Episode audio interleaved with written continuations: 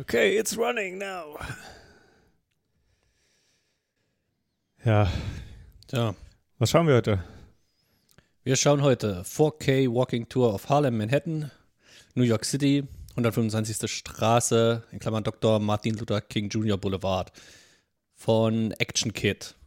Das Video ist verlinkt auf unserer Website flaneurcast.de und wir starten in 4, 3, 2, 1, go.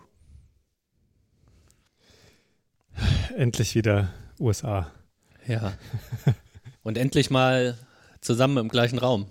Das stimmt. Und damit meinen wir nicht, dass wir das Video machen. Nee, das meinen wir nicht. Ja, wir, wir können ja schon mal, wollen wir sagen, dass wir im Stehen aufnehmen? ja, sehr gerne. Wir nehmen heute im Stehen auf, weil ähm, wir das noch nie gemacht haben. Und da kommt das Laufgefühl eigentlich auch besser. Ja, man bräuchte jetzt Rüber. noch so ein, so, so, so, ein- so ein kleines Wie ein Fließband. Stepper. Ja, so, ein- so ein Ja, Band, was so genau, stimmt. läuft. Ja, stimmt, ja. Und dann, äh, stimmt, das wäre bestimmt gut. Haben wir nicht. Also ihr könnt uns gerne Geld überweisen. wir Ja. haben zwar keine, keine Bankadresse irgendwo hinterlegt, aber Ihr könnt es uns schicken genau. Einfach mal eine E-Mail schreiben. und sagen, wo ihr es versteckt habt und wir holen es dann ab. Genau. Ja, Heute in Harlem, ja. Genau, zurück in New York. Ich muss sagen, dass ich jetzt äh, noch nicht ganz weiß, wo Harlem ist. Und äh, weißt du es? Oder, also außer, ich, ich glaube, von Harlem weiß ich nur, dass es ein Stadtteil New Yorks ist. Und ich kenne den Harlem Shake und das war's. Wobei, ich, ich bin mir jetzt gar nicht sicher, ob Harlem so ein Teil ist wie, wie, wie Brooklyn oder Manhattan. Nee, ich glaube kleiner, oder? Ich Ja, aber so ich ein- meine, die Teil eines Teils sozusagen. ja, Wie es in, in Brooklyn ja auch ähm, Jackson Bushwick Heights. oder ja, Ja- Jackson Heights und so weiter gibt. Äh, ja, jedenfalls ist es äh, auf der Manhattan-Insel im Norden. Ja. Ich glaube, ich weiß, bin mir nicht sicher, vielleicht da, wo der Central Park im Norden aufhört, ungefähr dann fängt Harlem irgendwie an. Ja. Ja. Hat vielleicht auch so einen schlechten Ruf, also auch insbesondere in der Vergangenheit äh, hinsichtlich äh, Kriminalität vielleicht oder so, aber das, so genau weiß ich das auch nicht. Hat zumindest eine interessante große Stahlbrücke. Ja.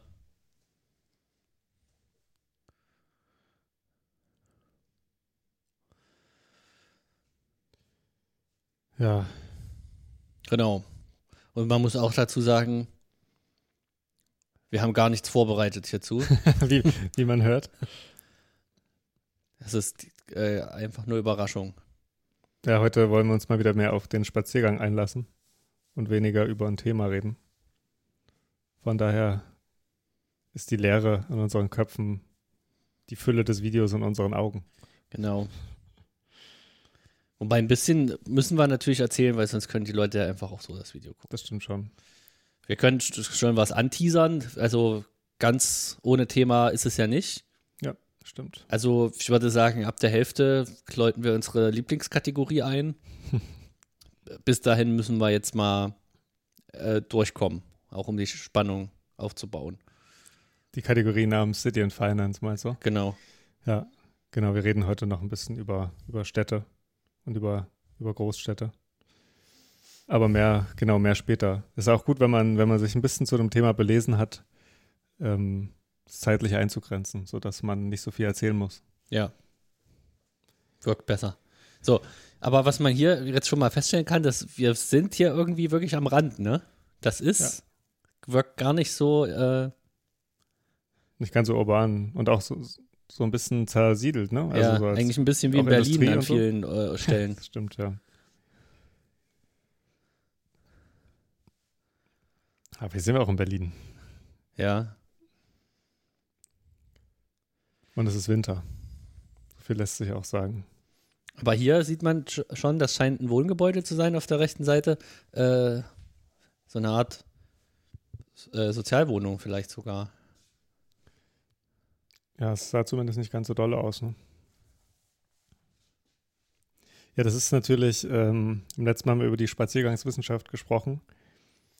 Wenn man äh, nur spazieren geht und sich das anguckt, was man sieht, ist man natürlich dazu verdammt, äh, die Dinge zu interpretieren, die einem begegnen. Und das heißt, man, man kann nicht sagen, dass es genauso ist, sondern man muss erstmal, äh, also man kann einfach nur assoziieren. Ne? Also wir, falls wir etwas ganz Falsches sagen, würde ich sagen, ist es halt so. Ja, Das ist jetzt eben der erste Eindruck. genau. Und wie Landschaft entsteht ja auch Stadt im Kopf. Ja. Deswegen habe ich das auch jetzt als ähm, äh, Sozialwohnungsbau äh, einkategorisiert.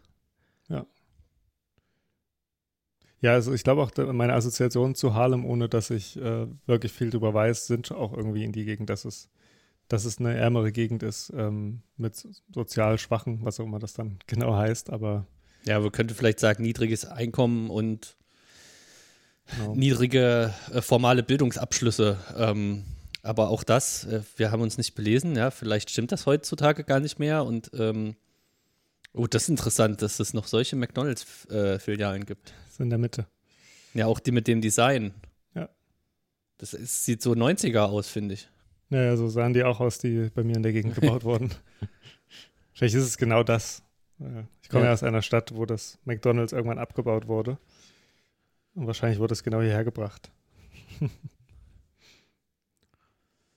also ich, ich, äh, ich war jetzt mal so frei und habe nochmal nachgeschaut. Also Ja. wir sind schon in Nord-Manhattan Ja. und ähm, ich glaube, hier statten wir oder statteten wir jetzt so in West-Harlem, also eher so an der We- Nordwestküste das und stand laufen ja wahrscheinlich ja. rein. Und ja, Harlem beginnt letztendlich nördlich vom Central Park Ja. oder nord nordöstlich oder so. ah ja, genau. Das die hast ja hier eine Google Maps-Karte, das grenzt genau an den Central Park an. Ja, genau. Also ich darf ja googeln, du nicht, Ja. aber ich darf dir natürlich Das mal zeigen, zeigen. Ähm, was ich sehe. Und man sieht ja auch hier, dass einige dieser großen äh, Brücken hier anscheinend lang gehen, ne? Ja, interessant.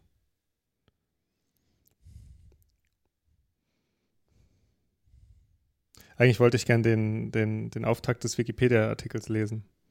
Erlaubst du es Ja, mir? ja, nee, gerne, lies mal vor, da, da haben wir ein paar Infos. Okay, da können wir uns entlanghangeln. Ähm, Harlem ist ein Viertel New, im New Yorker Stadtbezirk Manhattan.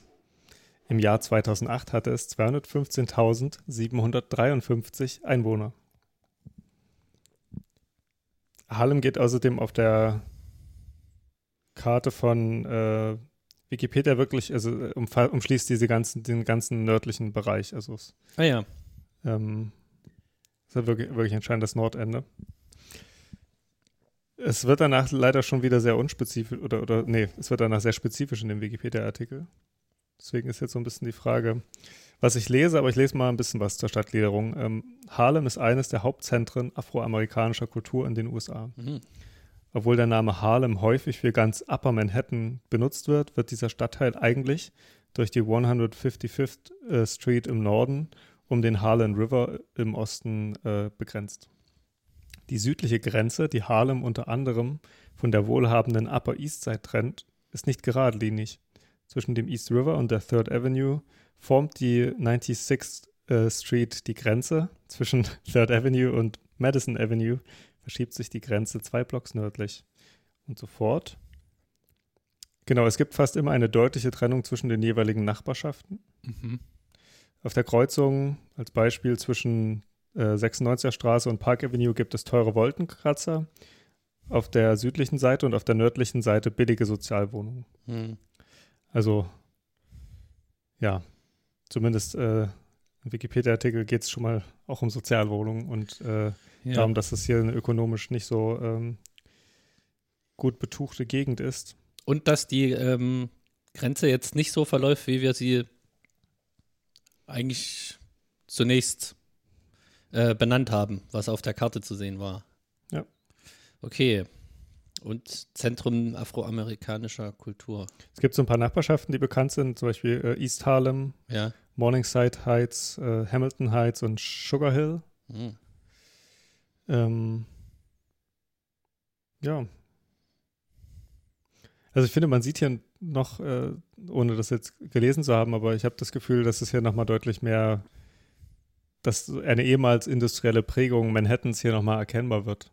Also es ist ja irgendwie so, dass in Manhattan, das hatten wir auch in dieser Folge, wo wir ähm, Die Highline. die Highline genau besprochen haben, hat man das irgendwie nochmal mehr gemerkt, dass es alles mal Gegenden waren, wo auch wirklich Mhm. was produziert wurde oder wo es irgendwie große Fleischproduktionen noch direkt auf dieser ähm, Halbinsel oder Insel Mhm. äh, gab.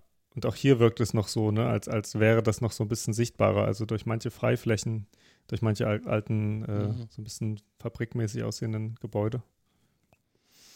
Ja, genau. Man hat jetzt hier so einen Mix aus diesen höheren Gebäuden, die wahrscheinlich auch Sozialwohnungen sind, also z- 20 Geschosse plus, ähm, zweistöckigen Gewerbegebäuden und dann älteren äh, Tenements. Ja. Ja, sieht. Auch hier, finde ich, sieht es noch ein bisschen aus wie Berlin so an, an manchen Ecken. Ja. Äh, Ja, das ist recht. Interessant.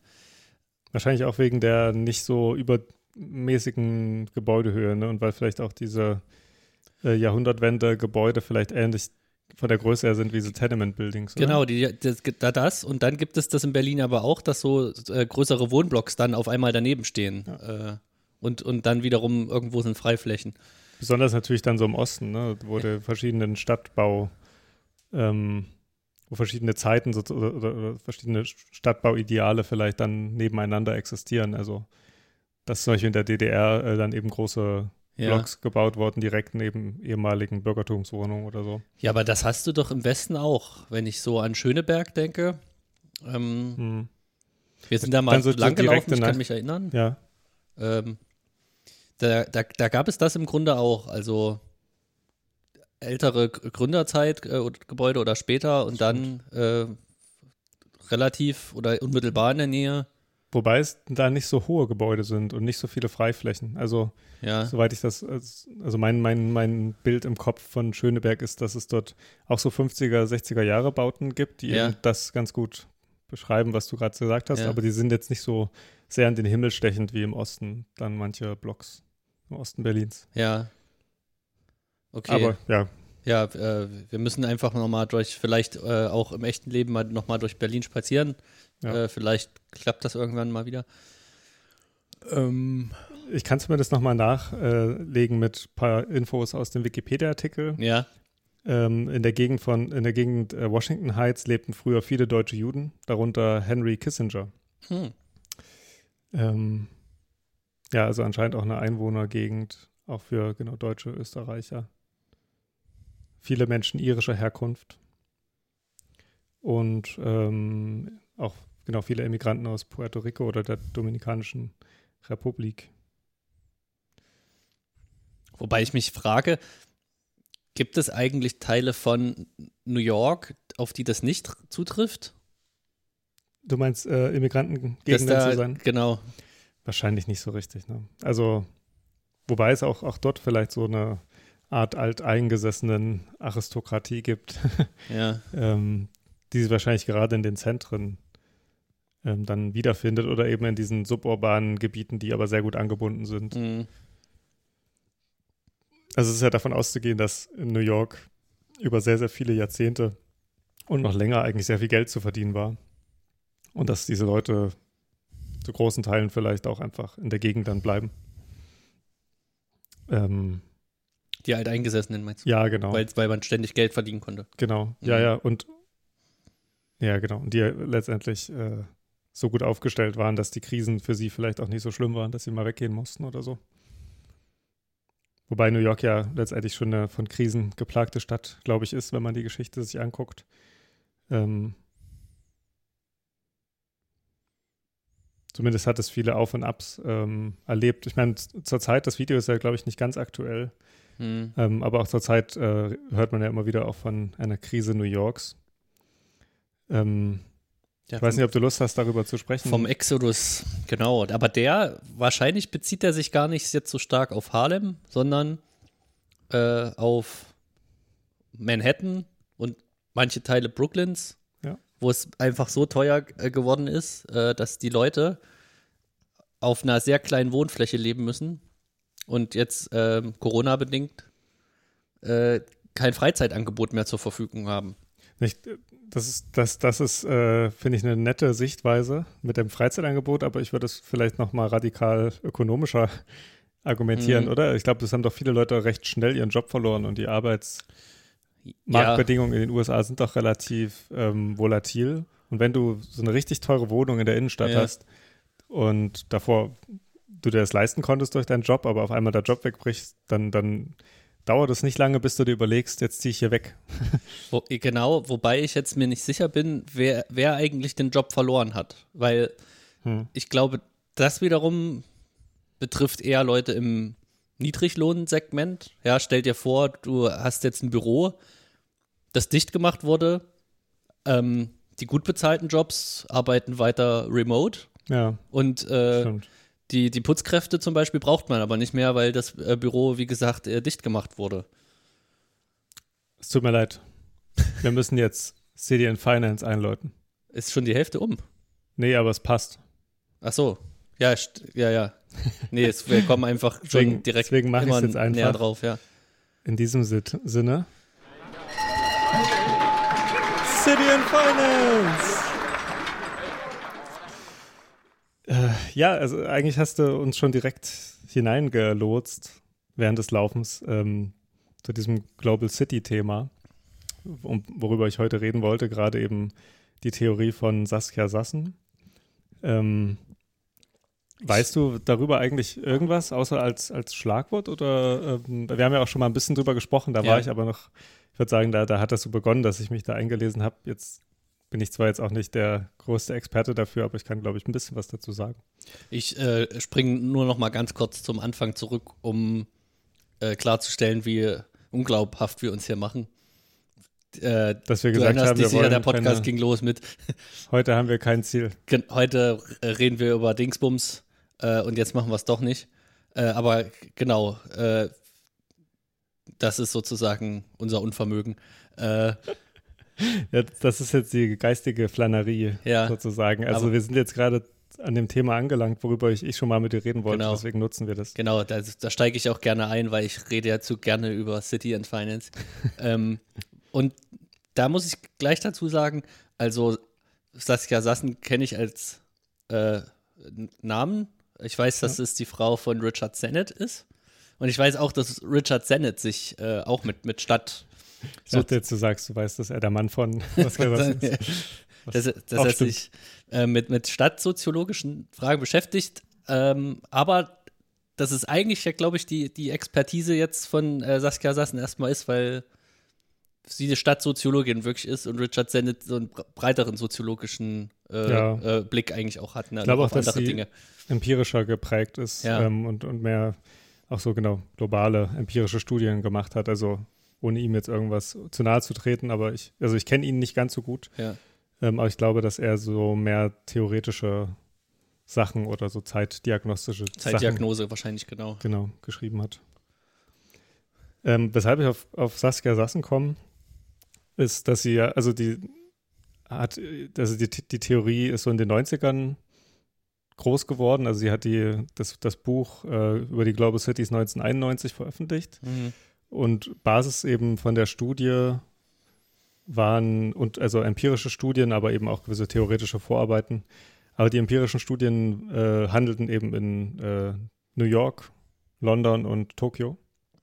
Das sind die Global Und das, Cities. das sind sozusagen, ja, es gibt mehr Global Cities als Okay. die, aber das sind sozusagen die drei großen und paradigmatischen, an denen sich sozusagen gewisse, coole Musik, an denen sich auch manche Tendenzen ähm, zeigen, die in anderen Städten sozusagen jetzt auch noch kommen. Und eine der großen Thesen ist, ähm, dass sich so in den ähm, 70er und 80er Jahren ähm, durch, durch sozusagen Homogenisierung von internationalen Finanzmärkten, durch äh, so Globalisierungsprozesse, durch billiger werden von Transport und Homogenisierung von internationalen Waren und Arbeitsmärkten sich halt so eine Art globalisierte internationale Arbeitsteilung herausgebildet Mhm. hat und auch internationale Konsumwirtschaft. Ähm, und lange Zeit war die These eigentlich, dass weil sich das jetzt alles internationalisiert, dass, dass sozusagen die einzelnen Punkte im Raum immer unwichtiger werden. Dass man eigentlich guckt, ähm, wo man am billigsten produzieren kann, dort wird produziert. Mhm. Ja, und, und dass es sozusagen nicht mehr so diese Effekte gibt von, es gibt irgendwie einen Ort, wo, wo viele Autos hergestellt Mhm. werden, sondern es verteilt sich alles, bla bla bla. Das sieht man dann sozusagen, was aus Detroit geworden ist beispielsweise oder dass auch in Genau. diesen drei Städten, die du genannt hast, eigentlich ja gar nichts mehr äh, produziert wird. Nichts also die so ja, als, genau. als Dienstleistungsstandorte ja nur Ja. noch äh, funktionieren. Genau, und, die, und letztendlich die, die, die, die Krux bei Sassen war, dass sie gesagt hat, naja, es stimmt, dass die Globalisierung dazu führt, dass wir global ähm, Dinge herstellen können. Das wiederum braucht aber sozusagen hohes Maß an Organisation. Und es gibt sozusagen einzelne Punkte, einzelne Zentren, und das sind dann die Global Cities, in denen die Organisation ähm, stattfindet. Also ähm, sie nennt das dann immer wieder die Kommandozentralen der Weltwirtschaft. Ähm, das heißt, dass in der Global City dann eben irgendwie ganz viel Know-how sitzt äh, über so Finanzsachen, über Rechtssachen, weil es geht ja darum, ähm, dass du den Rechtsrahmen in verschiedenen Ländern irgendwie kennst, dass du weißt, wie du Dinge exportierst, dass du ganz viel Geld irgendwie hast, um überhaupt diese riesigen globalen äh, Liefer- und Warenketten zu bezahlen und so. Und deswegen gibt es so eine Art, ähm, es, es gibt so einen Effekt, dass sozusagen äh, sich die großen äh, Firmen dieses, äh, die eben global irgendwie agieren wollen, sich das, das Wissen einkaufen und das machen sie dann eben in diesen Städten, weil es dann dort vorhanden ist. Also es hat sich so nach und nach herausgebildet, aber ähm, dadurch, dass es eben in so wenigen Städten so stark ist, ähm, genau, fallen dann andere Städte so ein bisschen weg. Also Mhm. was du am Anfang gesagt hast, dass das sozusagen die Global Cities sind, das stimmt auf eine gewisse Weise schon, weil sie eben sehr viel, weil sie Orte sind, wo zum Beispiel sehr, sehr viel Kapital bewegt wird, Mhm. Wo alle großen Firmen sitzen Mhm. oder einen Sitz haben und wo, das ist eben auch ein Punkt bei Sassen, äh, wo zum Beispiel auch immer wieder neue Innovationen, Mhm. äh, auch so Finanzinnovationen äh, Mhm. passieren, die wiederum dann eben sozusagen die Produktion ermöglichen von irgendwas. Also Und wenn man das sich jetzt mal anschaut, könnte man doch sagen, äh, dass in Deutschland beispielsweise Frankfurt mehr eine Global City ist als Berlin. Genau, ist auch so. Also die sind also auch auf späteren äh, Global City Rankings, also es gibt dann so Arbeitsgruppen, die dann letztendlich weltweit das versuchen zu analysieren, ist Frankfurt deutlich weiter oben als Mhm. Berlin. Ich glaube, selbst Düs Düsseldorf ist weiter oben als Berlin. Ähm, Interessant. genau, Frankfurt ist, ist auch keine, keine unwichtige ähm, Global City in diesem Sinne. Was mir geholfen hat, ist, es gibt spätere Theorien, die ein bisschen von dem Begriff äh, Global City we weggehen und eher von Globalizing Cities sprechen. Also das soll heißen, das sind letztendlich Orte, an denen die Globalisierung hergestellt wird. Also die verschiedenen Fäden werden dort verknüpft sozusagen. Ja, also auch am anderen Ort äh, in, in, der, in der Kommandozentrale sozusagen Genau, wird die, Globalisierung auf der Welt ähm, gesteuert. Koordiniert. Genau. koordiniert, ja. Und, und jetzt kommen wir zurück auf diese Wohnungsgeschichte. Äh, also Ja. was damit einhergeht, ist, du hast halt sehr, sehr viele sehr hoch ausgebildete und auch sehr gut verdienende Angestellte, die das Ja, eben machen. Wie genau. gesagt, also Juristen, irgendwelche Leute, die sich mit äh, Finanzwirtschaft auskennen, ähm, auch, auch so Werber und all sowas, ja. Ähm, aber du brauchst auch ein großes Heer an Leuten, die dieses, die, die deren Arbeit sozusagen ermöglichen. Ne? Und das sind dann eben Leute, die putzen, Mhm. äh, Leute, die die Organisation im Büro machen, die äh, auf die Kinder Transport. aufpassen, die genau ein Taxi fahren, die Essen bereitstellen und so. Und das sind te- tendenziell aber sehr schlecht verdienende ähm, Leute. Und das Ding ist aber, dass die jetzt zeitlich und räumlich eigentlich an der gleichen Stelle arbeiten in der Stadt. ja. Ne? Also die arbeiten beide quasi in Downtown, haben aber komplett andere Bedürfnisse oder können sich Mhm. auch komplett andere Sachen leisten. Und das bringt halt so eine, ja, auch, auch so Konflikte eben in diese Global Cities hinein. Das bedeutet im Grunde genommen, dass in der Global City dann die Mittelschicht verschwindet, weil dieses Phänomen ist ja jetzt erstmal älter als Global Cities, ne? dass verschiedene Schichten ähm, zeitlich und räumlich an einem Ort sich gleichzeitig befinden. Ja. Aber eigentlich hat sich so ein, eine Mittelschicht herausgebildet, die durch diese Entwicklung der Global Cities dann äh, sich wieder auflöst. Entweder du gehörst zur einen äh, ja, genau. Gruppe oder zur anderen. Das liegt aber eben auch daran, was du meintest, ne, dass es keine Industrie mehr gibt in diesen großen Städten. Ja, Ähm, also es ist natürlich nochmal eingebunden in so andere Großprozesse wie irgendwie so eine Neoliberalisierung und eben dieser globalen Deregulierung. ähm, auch die Gewerkschaften, die, glaube ich, in den 60er Jahren in den USA sehr groß waren, lösen sich dann so langsam auf zu den 80er Jahren hin, äh, in die 90er hinein. Und also es, es, fallen dann genau, also diese ganzen Mittelschichtjobs, die eine Zeit lang sehr, sehr groß waren in den mhm. USA und sehr viel für viel Vermögen gesorgt haben, das löst sich letztendlich auf. Eben auch darum, weil in anderen Ländern billiger produziert werden kann. Ja. Ne? Ähm, und genau, dadurch hast du sozusagen keine Mittelschicht mehr, die sich dort irgendwie halten kann, weil die Jobs fehlen oder zumindest wird sie immer geringer. Mhm. Genau, die gibt es noch, aber ist halt, ja. macht die, stellt nicht mehr den breiten Teil der Bevölkerung. Genau. Genau, und so gibt es jetzt eben nochmal deutlich stärkere Differenzen, aber eben am gleichen Ort, ähm, mit dem man dann irgendwie umgehen muss.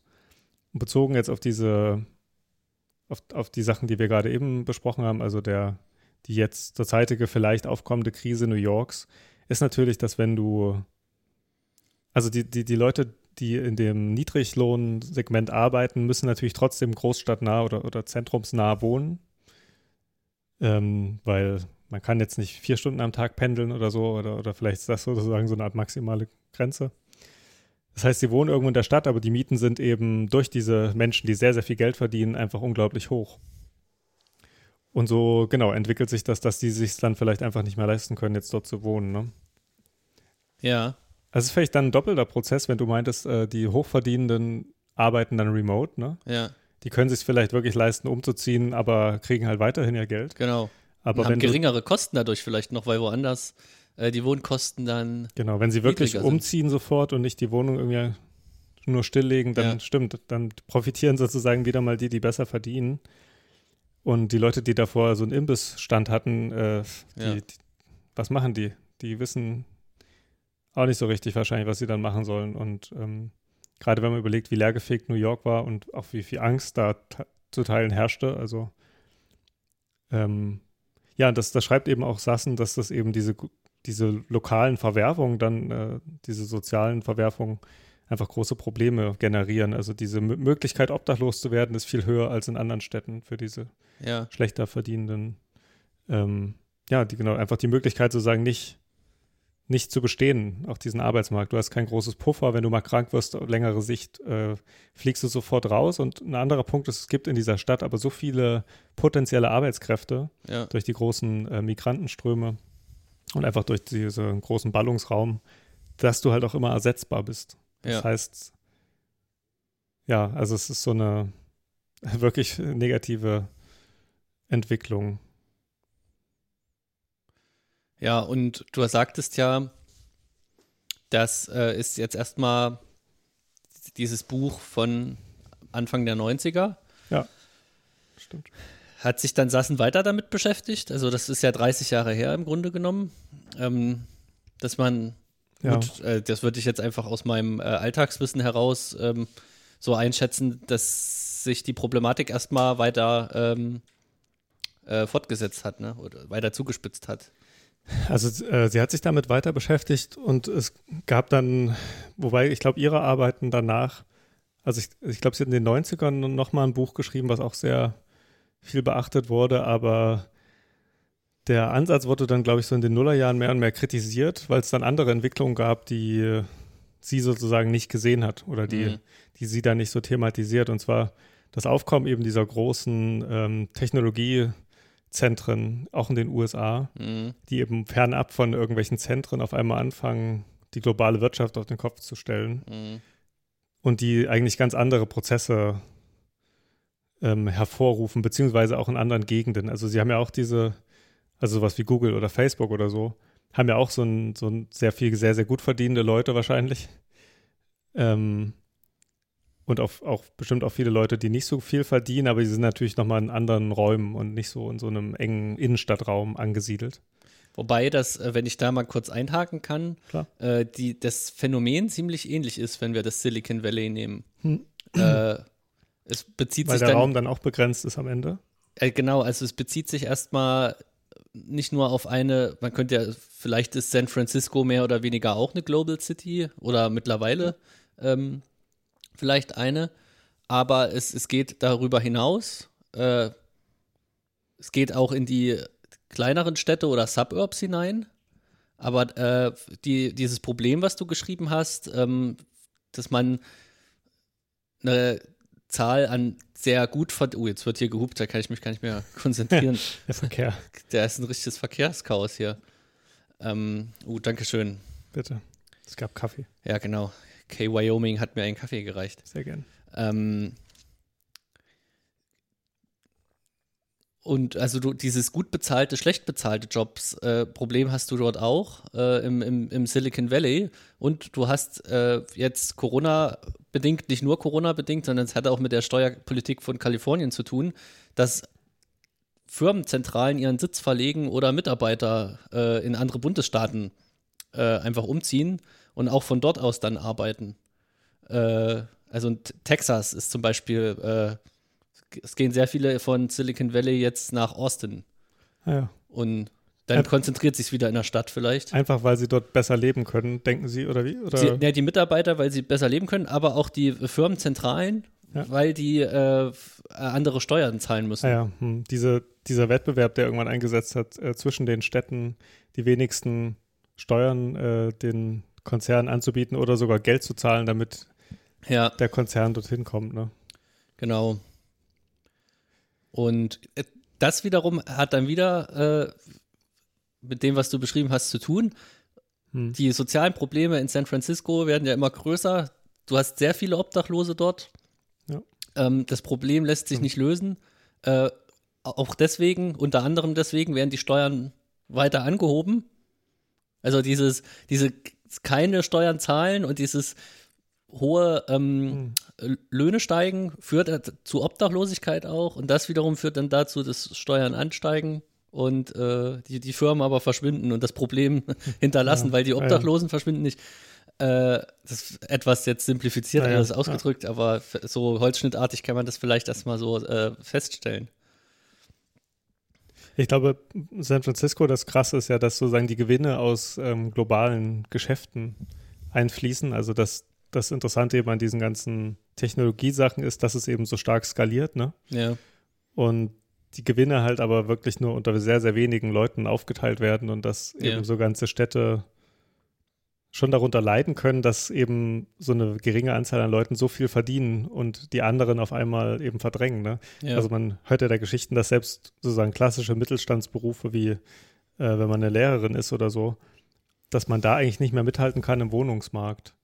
Ja, sogar wenn du so ein sogenannter Tech-Worker bist mit äh, dreistelligem Jahresgehalt, und dein Partner das auch hat, äh, kannst du Drei, dreistelliges Jahresgehalt meinst du 100, 100, 100 Euro, Euro äh, Dollar, nee, ich meine also, äh, sechsstellig ja. im, im, dreistelligen Tausenderbereich. Ja, ja. Äh, ähm, wenn dein Partner das auch hat, äh, habe ich auch einen Artikel gelesen von, von einem Paar, die jetzt eben nach Texas ziehen, äh, weil die sich keine Wohnung leisten können, die größer als ähm, ein Two-Bedroom, also drei, drei Zimmerwohnungen hat. Ah ja, krass. Äh, und das ist verrückt. Also ist so Häuser, verrückt, ja. so Häuser ohne Garten, so rein Haus ohne Garten kostet über eine Million Dollar teilweise. Ähm, also ja, also ich glaube genau, Punkt, das ist wirklich verrückt. Ich glaube, man kann sagen, dass trotzdem diese Theorie, also einerseits die, die Theorie ist halt schon sehr, sehr ähm, erhellend gewesen. Also es sind viele Sachen, glaube ich, die sie herausgestellt hat, die man heute noch so sagen würde. Ähm, und auch Prozesse, die es natürlich trotzdem gibt. Ne? Also diese großen Tech-Firmen, die brauchen trotzdem globales Kapital, ja. um äh, ihre Fertigung irgendwie bezahlen zu können, um ihre Produkte überall an, an die Leute zu kriegen. Also die Verbundenheit mit dem von, von, von sozusagen Industrie- und Kapitalmarkt ist immer noch groß da. Was man bei Sassen sozusagen, was man ihr vorwirft, ist, dass sie quasi das Produzieren irgendwie ausgespart hat. Das ist sehr, also es war eben auch so ein bisschen der Zeit geschuldet. Man äh, ist, also so, so, der Begriff der postindustriellen Gesellschaft war irgendwie groß und man hat gedacht, so man muss überhaupt nicht mehr herstellen, mhm. sozusagen in den entwickelten Ländern, sondern äh, erschafft den Wohlstand irgendwie an der Börse. Was sich eben aber dann aber einfach realwirtschaftlich nicht gezeigt mhm. hat, auch in den USA nicht. Ne? Mhm. Aber die Global Cities, also auch dadurch, dass dort die Börsen sind und dass dort äh, immer noch die Verträge geschlossen werden und äh, Märkte erschlossen werden und sowas, äh, sind immer noch wichtige, wichtige Orte sozusagen in der Steuerung der Weltwirtschaft. So. Ja. Aber die, ja, es hat, es hat sich vielleicht nochmal ein neuer Knotenpunkt oder neue Knotenpunkte hineinbegeben ähm, in das Machtgefüge, wenn man so will. Also sie, sie beschreibt es einmal so, dass es früher eigentlich so war, dass es ähm, die Nationalstaaten gab und die Wirtschaft und, und dass da sozusagen so da zwischen den beiden so ausgehandelt wurde, wer sozusagen mächtiger ist oder da, die so die Rahmen aneinander ähm, ja, gebildet haben. Und durch die Global Cities meint sie eben, kam dann noch eine Feuerwehr. Ähm, durch die Global Cities kamen dann die Städte als mehr und mehr eigenständige Player noch dazu. Hm. Also die meint eben, dass in diesen äh, Finanzzentren eben so eine große Macht herrscht, dass sie auch Nationalstaaten zu Sachen zwingen kann, ne? Hm. was man ja auch sieht. Oder eben, was du jetzt meintest mit diesen, dass, dass eine Firma äh, eine Stadt zwingen kann, quasi sehr wenig äh, Steuern zahlen zu müssen und sowas. Das sind so Entwicklungen, die wirklich in den letzten Jahren einfach noch dazu kamen und eben genau das Machtkontinuum noch mal ein bisschen verschoben haben. Ähm, Das, ähm, was hierbei noch interessant ist, ich weiß nicht, also kann man das als Stadtsoziologie bezeichnen ähm, mit den Global Cities? es, ist, es ist sehr ökonomisch geprägt, Ja. aber es hat trotzdem viel Stadtsoziologie dahingehend, dass eben die Auswirkungen der ökonomischen ja. ähm, Grundlagen immer wieder beschrieben werden. Also es ist nicht so, dass sie das einfach so beschreibt und dann sagt, ja, und deswegen müssen wir Städte, Stadtplaner jetzt äh, Global Cities sozusagen äh, fordern oder so, Mhm. sondern eben äh, es gibt diese Tendenz, aber die Auswirkungen sind eben krass und wir müssen darauf Ja. eigentlich reagieren oder wir müssen gucken, was wir machen. Also es ist schon Stadtsoziologie. Aber ähm, sind, wie sie auch die Auswirkungen beschreibt, auch wieder im Hinblick dieser ähm, ökonomischen äh, Parameter oder äh, auch hinsichtlich des Raums? Weil was du bis jetzt Ja. äh, gesagt hast, spielt Raum nur insofern eine Rolle, als es eben um das ähm, zweidimensionale Gebiet, also um die Stadtgrenzen sozusagen geht, Hm. äh, aber noch, noch gar nicht um räumliche Strukturen vor Ort. Also es, es ist, ähm, der Raum spielt schon eine Rolle, aber ich glaube, sie macht ihn als Kategorie nicht so groß. Also Ja. es, einerseits gibt es diese räumliche Ebe, Ebene von globaler äh, Wirtschaft, die sich in lokalen Punkten sozusagen verknüpft. Das ist, glaube ich, eine der Sachen, ich meine, ist vielleicht jetzt nicht so super spannend, ne, aber das ist sozusagen einer der wichtigen Punkte. Und es gibt schon die lokalen Auswirkungen, die untersucht werden, eben daraus, dass an dem einen Ort äh, der Raum nur begrenzt ist und äh, die Kosten sozusagen oder, oder es eben so verschiedene Bedürfnisse gibt von verschiedenen Einkommensklassen, so entstehen dann Raumkonflikte. Sie meint eben auch, also entstehen dann Konflikte um Wohnungen, um, um äh, irgendwelche Viertel, die um, aufgewertet werden oder um, umgewertet werden, wie auch immer Mhm. man das äh, bezeichnen will. Mhm.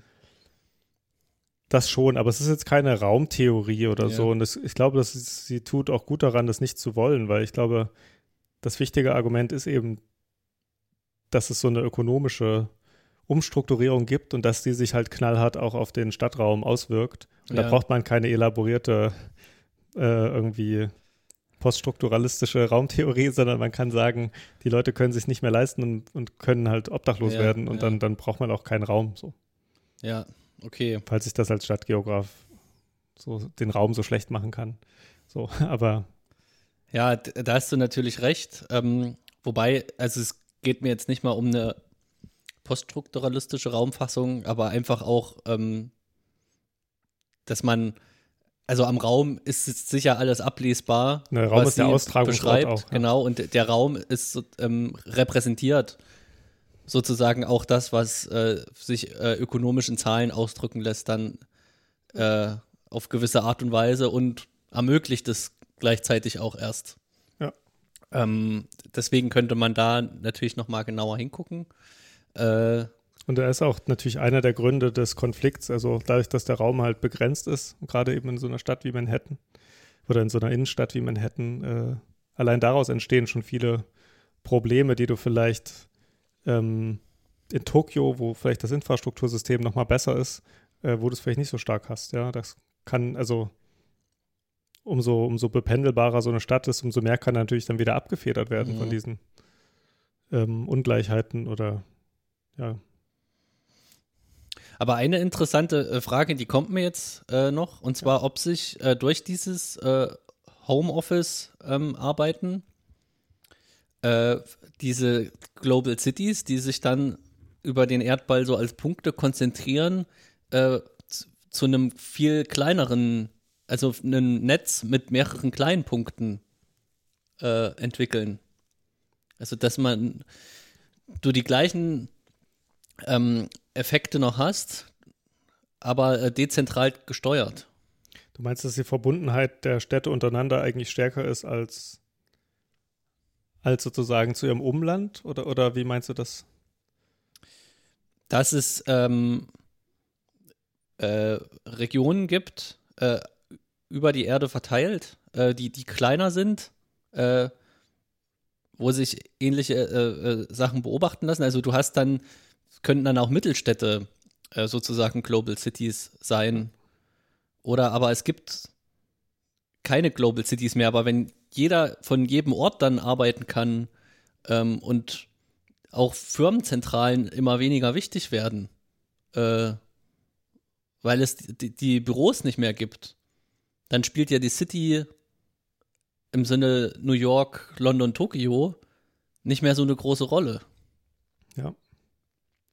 Also die Bewegung gibt es, glaube ich, ja schon länger, dass manche Leute, die es sich leisten können, eben äh, dezentral oder, oder so arbeiten.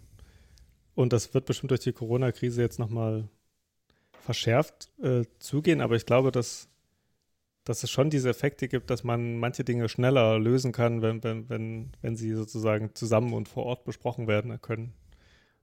Und auch, ähm, also vielleicht keine so ganz direkte Antwort. Mhm. Was heißt mir das? Hoffentlich. Aber ähm, zum Beispiel geht es ja bei diesen ähm, Glo Global Cities oder der globalen Herstellung oder der Herstellung dieser Globalisierung sozusagen, geht es ja viel um Verträge. Um, es geht um sehr viel Geld das heißt, es geht am Ende immer um auch Vertrauen, ne? Mhm. Vertrauen dieser Partner in, äh, zueinander, dass das, was man da aushandelt, sozusagen Hand und Fuß hat. Und ich kann mir vorstellen, dass es eine der Sachen ist, weshalb man es dann doch äh, face-to-face -face machen will. Mhm. Ja, das ähm, wird sich dann zeigen. Wie aber vielleicht auch da wieder, ne, ähm, mit der richtigen Innovation sozusagen äh, lässt sich sowas dann auch umgehen. Also wenn man vielleicht höhere Sicherheit in die, in die Pro Produkte, die, die das finanzieren zum Beispiel. Wenn man da irgendwie eine höhere Sicherheit reinbringt, durch irgendeine Innovation, die ich jetzt natürlich nicht weiß, dann ist vielleicht das Räumliche nicht mehr so wichtig, also dieses gleichzeitig vor Ort sein. Ja. Und es, ja, es gibt auch, also es, auf dieser Liste der Global Cities sind auch Städte, die, die per se auch nicht so groß sind. Also sowas wie Zürich ist auch eine recht ähm, wichtige Global Cities, äh, City, weil sie für manche ähm, Arten der Finanzierung irgendwie bekannt ist und dort sozusagen sehr viel Know-how sitzt. Ja, jetzt mach mal den, den, äh, da kommt mir nämlich eine, eine Frage, den Guest Town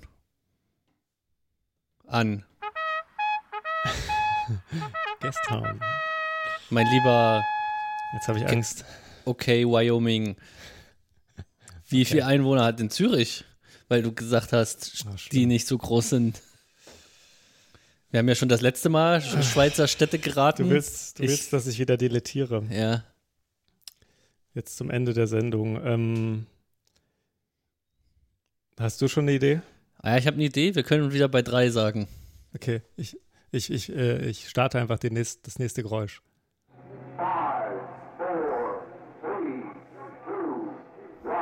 800.000. Eine Million. okay. 800.000 versus eine Million. So klein, ja. Ja, also, aber du könntest recht, ich weiß nicht, ob es eine das, Million das ist. Das Gefühl ist immer, nachdem man was geraten hat, bei mir so, dass ich denke, es muss falsch sein.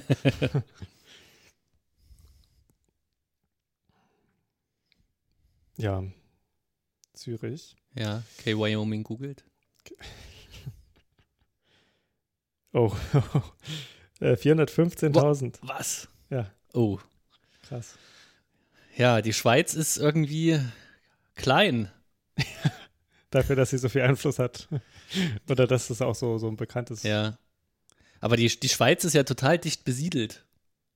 Ja. Das ist, äh, aber hat dann offensichtlich sehr kleine Städte. Also das war, das habe ich jetzt wirklich nicht erwartet. Aber gut, äh, hast du gewonnen? Ja! In diesem Sinne äh, feiere ich mich mit meinem mit dem Geräusch. Ja. Soll ich City in Finance auch ausläuten? Äh, Oder hast du noch, wollen wir noch über die. nee, äh, Leute es einfach aus und äh, ich bin dir sehr dankbar für deine and Expertise. Ich habe wieder total viel gelernt. Ich Ja, hoffe, du schreibst auch mal ein Buch über Global Cities. Das wünsche ich dir sehr. Und Wenn es alle vergessen haben. Äh, genau, dann lass uns nochmal schnell auf Harlem zurückkommen, weil jetzt sind wir vom einen Ende vielleicht zum anderen gelaufen, weil wir schon wieder hier an so einer, wie so Stadtrand sieht das aus. Ja, gerade eben war der Bürgersteig zumindest ziemlich äh, runtergerockt. Ja. Und hier ist gar keiner mehr. Ja. Wobei die Autos und so, also ich muss sagen, es, es sieht eigentlich alles gar nicht so arm aus. Ja, Ja. das hast du in Deutschland aber auch. Also das muss ich Meinst mal. du, die Autos sind immer gut? Autos ist das Letzte, an denen gespart wird, habe ich manchmal so den Eindruck. Ja, das ist ein guter Punkt. Lieber spart man die Bürgersteige tot. Ja, Ja. Ja, stimmt, das ist natürlich auch ein wi- wichtiges Statussymbol.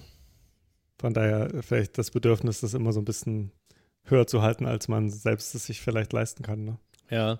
Wobei es auch, wenn wir noch kurz über das Automobil reden können, äh, so ein eingebildetes Statussymbol ist, weil eigentlich interessiert doch niemanden, also kein Autofahrer interessiert sich für das Auto des anderen, Ja, sondern er interessiert sich nur dafür, wie sein Auto auf andere wirkt. Aber diese Perspektive hat ja jeder. Ja. Ja, ich glaube, das ist ein guter Punkt, ja. Aber ich, also vielleicht ist es. Die Frage ist ja auch, wen soll es interessieren? Ne? Ja. Aber es zeigt vielleicht, dass wir sehr gesellschaftliche Wesen sind, wenn wir, wenn uns wichtig ist, was der anonyme Mensch äh, im Alltag über unser Auto denkt, Ja, zeugt das nicht davon, dass wir sehr selbstbewusst sind. nee, genau. Ja. Ja, ist ein guter Punkt, aber ich glaube, dass die Verbundenheit da ist, dass das Konsumgut, was man kauft, einem halt selbst auch die Identität und vielleicht auch ein bisschen Coolness und so mitgibt, Ja. die man eigentlich will und die man vielleicht dann auch braucht, um sicher zu sein. ja, es ist so eine Illusion, der man sich hingibt. Weil, Ja. also, Aber vielleicht, we- weißt du, wenn man beim Autofahren sich richtig geil fühlt, weil man so ein geiles Auto hat und dann kommt Ja. man auf Arbeit, vielleicht ähm, wirkt man dann auf andere auch, als hätte man sein Leben im Griff. Ja, das schon. Also, wenn jemand kein Also Auto diese- hat, dann würde man schon der Mainstream jedenfalls fragen, was ist denn eigentlich los mit dem? Ja. Hat er kein Auto? Oder hat er ein altes Auto? Äh, Warum? Warum ist das so? Genau. äh, ja, aber gleichzeitig ist das Auto trotzdem auch, äh, ich meine, ich mag es nicht besonders, aber eine Sache äh, muss man einfach anerkennen, dass es den Individuen ermöglicht, also überall hinzukommen. Heutzutage, fast allen. Ich habe gestern erst gedacht, dass Welt wir so. wirklich mal über Autos reden sollten in einer Ja. Folge. Weil ich glaube auch, dass das Auto nicht so einfach äh, begrabbar ist.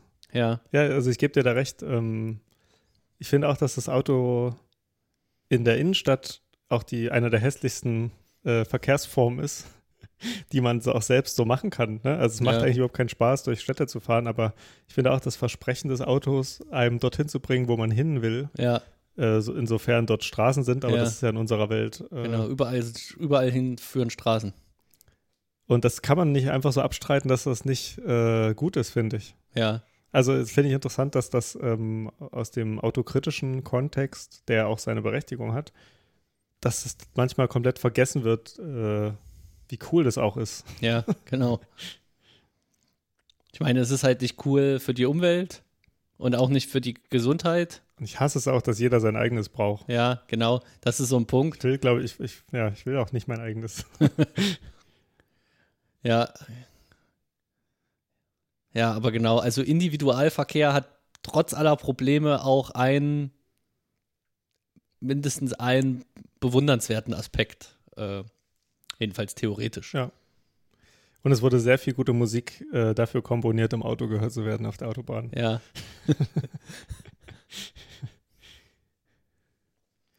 ja, wo geht's jetzt eigentlich hier noch hin? Jetzt läuft er hier so eine Brücke hoch. Ja, es sieht eigentlich, jetzt geht es direkt ins Wasser, glaube ich.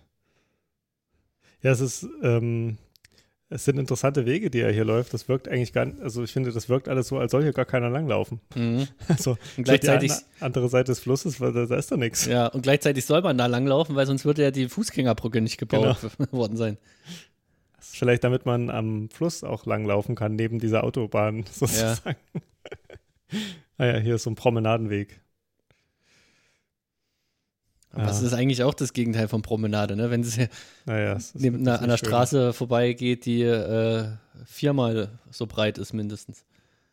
Das ist das Rauschen des Meeres, was man dann hören kann. Ja. Das Rauschen der Autos. Das Rauschen der Autos ist vorbei. Action Kit ist angekommen. Ja, also das Versprechen der, der Folge wird da wirklich nicht eingelöst. Nee. Aber ähm, finde ich gut. Ja, genau. Aber ich habe auch keine Wahl. Wenn ich schlecht fände, ähm, müsste ich ja, würde ich jetzt das Gesicht verlieren. Ja. Oder wir würden die Folge einfach nicht veröffentlichen. Das ist auch gut. Sieht man ja dann, ob sie online ist oder nicht. Ja, das ist eben, vielleicht kann man dazu kurz noch ein paar Worte sagen. Beim digitalen Flanieren kommt man schnell vom Thema ab. Ja, und auch vom Video. Aber ja, vom, wenn das Video das Thema eigentlich sein soll. Äh, aber gleichzeitig ist das ja auch wiederum Sinn und Zweck. Das Ab, ja. Das Abschweifen. Der, ja. Der Umweg ist das Ziel. Das ist unser Slogan. Ja. ja. Ja, äh, finde ich auch gut. Ich finde auch, dass, äh, dass es nicht so wichtig ist, dass wir hier direkt über ein Thema nur reden oder uns nur treiben lassen. Genau. Oder beschreiben, wie es in Harlem aussieht. Oder, äh, Und man, man kann, kann noch als, als Full Disclosure am Ende sagen, es war auch eine spontane Folge. Ja, sehr spontan. Genau. Wenn wir über das Auto reden, können wir mal Was wieder. Bringst du ein Auto mit? bringen wir mal wieder ein Auto-Video mit. Weil das ah, war das unser erstes gut. Video und Stimmt. seitdem nie wieder. Aber die sind ja auch nicht zu verachten. Ah, wunderbar. Das ist eine gute Idee. Ja, ähm, dann wissen wir eigentlich schon, können wir nächste Folge gleich machen. Ich weiß ja nicht, wie es dir geht. Ich äh, wollte schon immer mal sagen, dass falls äh, jemand Lust hat, uns ein Video anzubieten oder sagt, das ist wirklich ein schönes, eine schöne Stadt, durch die man mal laufen kann, dann gerne an unsere e- E-Mail an flaneurcast.podcast at ähm, gmail.com. Und ansonsten Falls es dir nicht so geht, äh, habe ich es jetzt so gesagt. Aber wir können das ja auch ignorieren. Ansonsten dann. ignoriere ich es einfach. genau. Ich mache dann alleine die Folgen. Ja. ja. Gut. Gut. Dann verabschieden wir uns. Tschüss.